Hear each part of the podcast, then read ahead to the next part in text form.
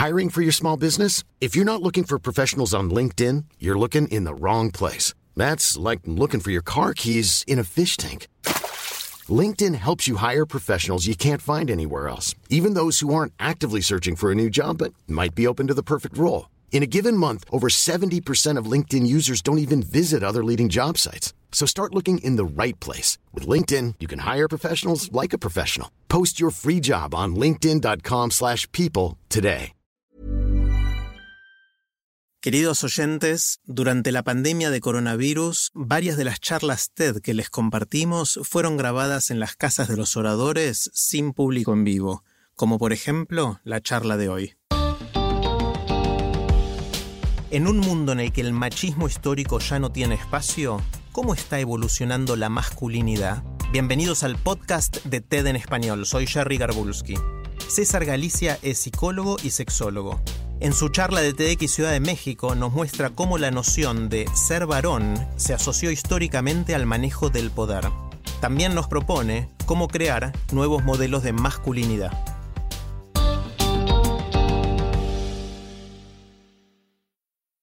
Mi primera pelea fue a los 14 años.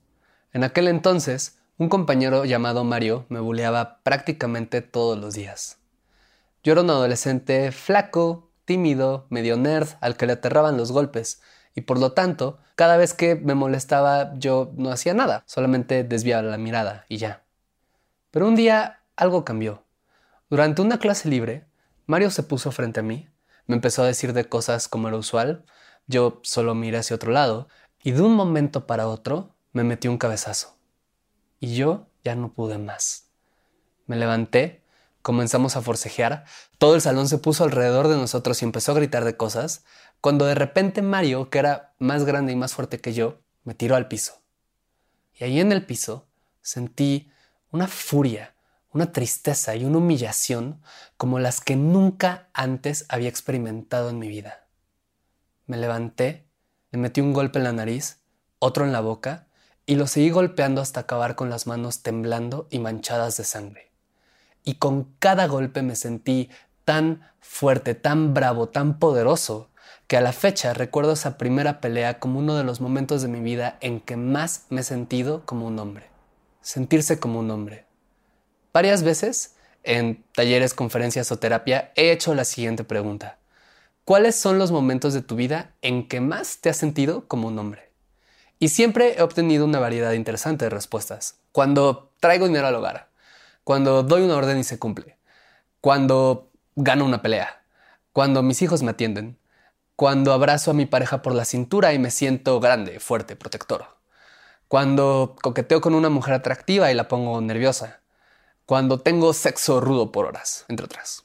El punto en común de estas experiencias es que todas son experiencias de poder. El poder de proveer, el poder de dar órdenes, el poder de vencer un contrincario, el poder de ser atendido, el poder de seducir, el poder de proteger.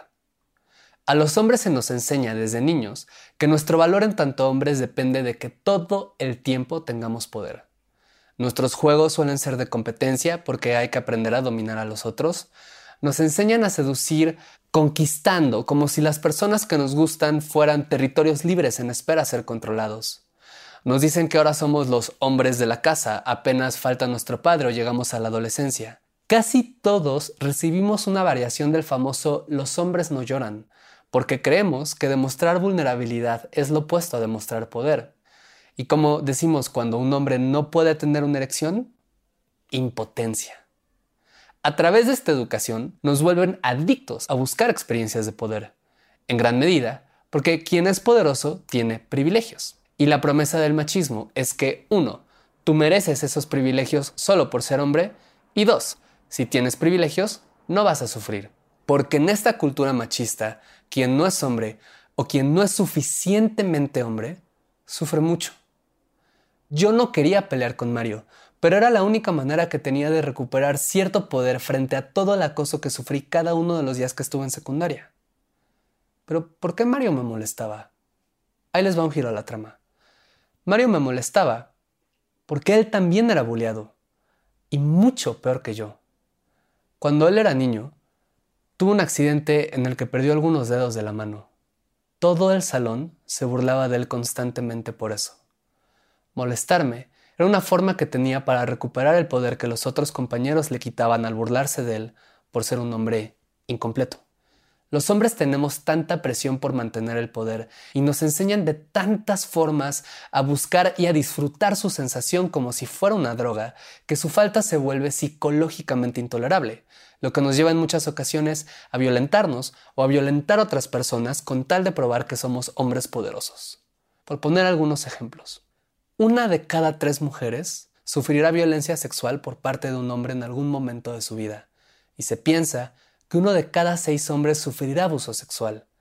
Y digo se piensa porque es muy difícil conocer las estadísticas precisas por la vergüenza que supone para un hombre reconocer que sufrió abuso. ¿Por qué ocurren estas violencias? En gran medida, por la experiencia de poder que implica dominar el cuerpo y la sexualidad de otra persona. Los accidentes de tráfico son la principal causa de muerte de hombres jóvenes en el mundo, en gran medida porque los hombres jóvenes suelen tomar más riesgos al volante para demostrar su audacia. Los hombres no suicidamos más y tenemos más infartos relacionados al estrés, en parte porque no hablamos de nuestra angustia, nuestra tristeza, nuestras preocupaciones, porque eso significaría reconocer que no somos omnipotentes, sino que podemos ser vulnerables como el resto de la humanidad. Y de alguna manera nos hemos comprado la idea de que todo esto es lo normal pero no tendría por qué serlo. Frente a la gran crisis de violencia de parte de hombres hacia mujeres, personas LGBT, otros hombres y hacia sí mismos, hay un reclamo y petición urgente. Los hombres tenemos que cuestionar nuestra masculinidad, hacernos responsables de las violencias machistas que cometemos y ejercemos y recibimos, y construir nuevas formas de ser hombre.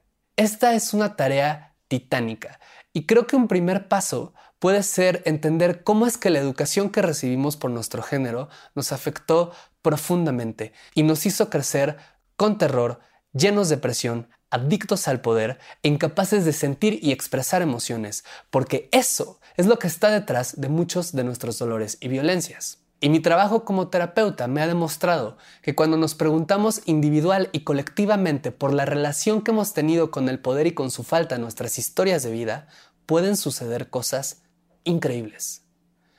He visto a hombres con problemas de ira incontrolable entender que ese enojo fue un mecanismo de defensa que surgió ante una situación de falta de poder vivida en la infancia. Y he visto que pueden sanar esas heridas, pedir perdón, resarcir el daño y aprender a vivir en paz y sin violencia. He visto a hombres reconocer que sufrieron abuso sexual después de años de estar en silencio y entender que haber sufrido esa experiencia de dolor y falta de poder no significa que no sean dignos de amor, porque son dignos de amor.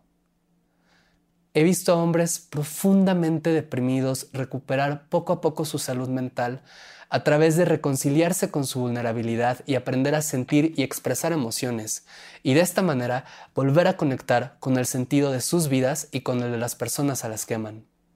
Y me estoy viendo a mí mismo poco a poco aprender a vivir sin tanta presión de ser un hombre que en el fondo no quiero ser, porque esa búsqueda permanente de poder en todo momento simplemente no lo vale.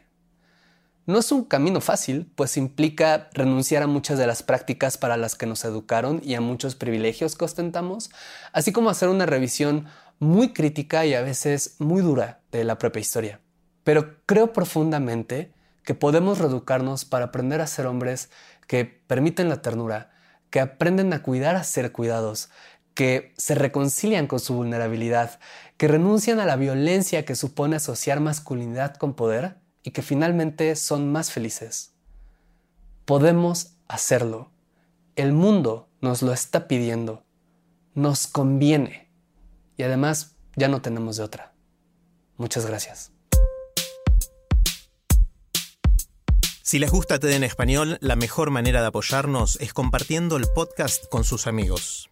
Pueden encontrar todos los episodios en Spotify, en Apple Podcast o en tedenespanol.com. También nos pueden dejar un comentario en la página de Facebook de TED en Español. Soy Jerry Garbulski y los espero en el próximo episodio.